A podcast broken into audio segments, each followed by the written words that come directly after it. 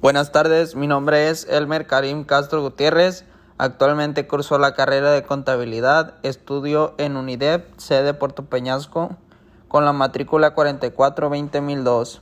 En este podcast analizarás el tema de partes relacionadas, comprendiendo la materia de contabilidad avanzada. Definición de partes relacionadas. Cuando se encuentran presentes vínculos relaciones o condiciones que ocasionan de forma directa o indirecta de manera significativa en la toma de decisiones en la operación, administración o en la consecuencia de sus intereses u objetivos. Ejemplos de partes relacionadas. Una empresa y sus filiales o subsidiarias asociadas, accionistas, gerencias, propietarios principales y miembros familiares inmediatos de accionistas y ejecutivos empresa que tiene uno o varios accionistas o propietarios principales comunes.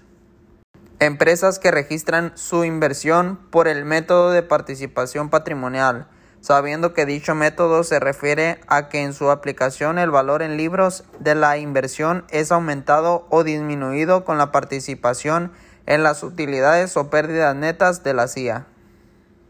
Empresas con ejecutivos o gerencias comunes. Aquí tenemos, por ejemplo, presidente u otros miembros de la junta directiva.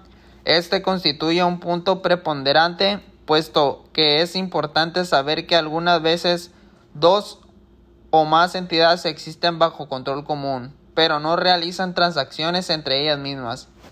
Pero sin embargo, la sola presencia de gerencia en las partes implicadas da lugar a que pueda influir en los resultados de sus operaciones o en posiciones financieras significativamente diferentes de aquellas que se hubiesen obtenido si las entidades fueran autónomas.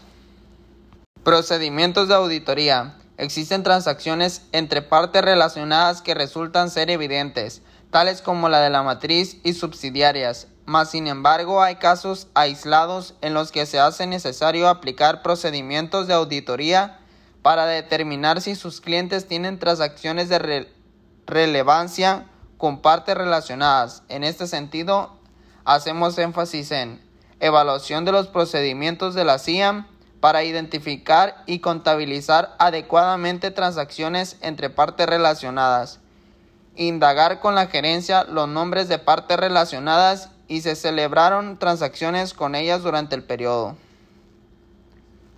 revisar la información suministrada a la CHN y otros entes reguladores para buscar información en relación a transacciones de importancia con partes relacionadas. Revisar transacciones de inversiones importantes durante el periodo que se examinan para determinar si la naturaleza y el grado de inversiones dieron lugar a partes relacionadas. En conclusión, las partes relacionadas, sin lugar a duda, un tema que causa mucho ruido en el ambiente fiscal y jurídico, esto por sus implicaciones en esas áreas. Espero que este tema haya quedado claro.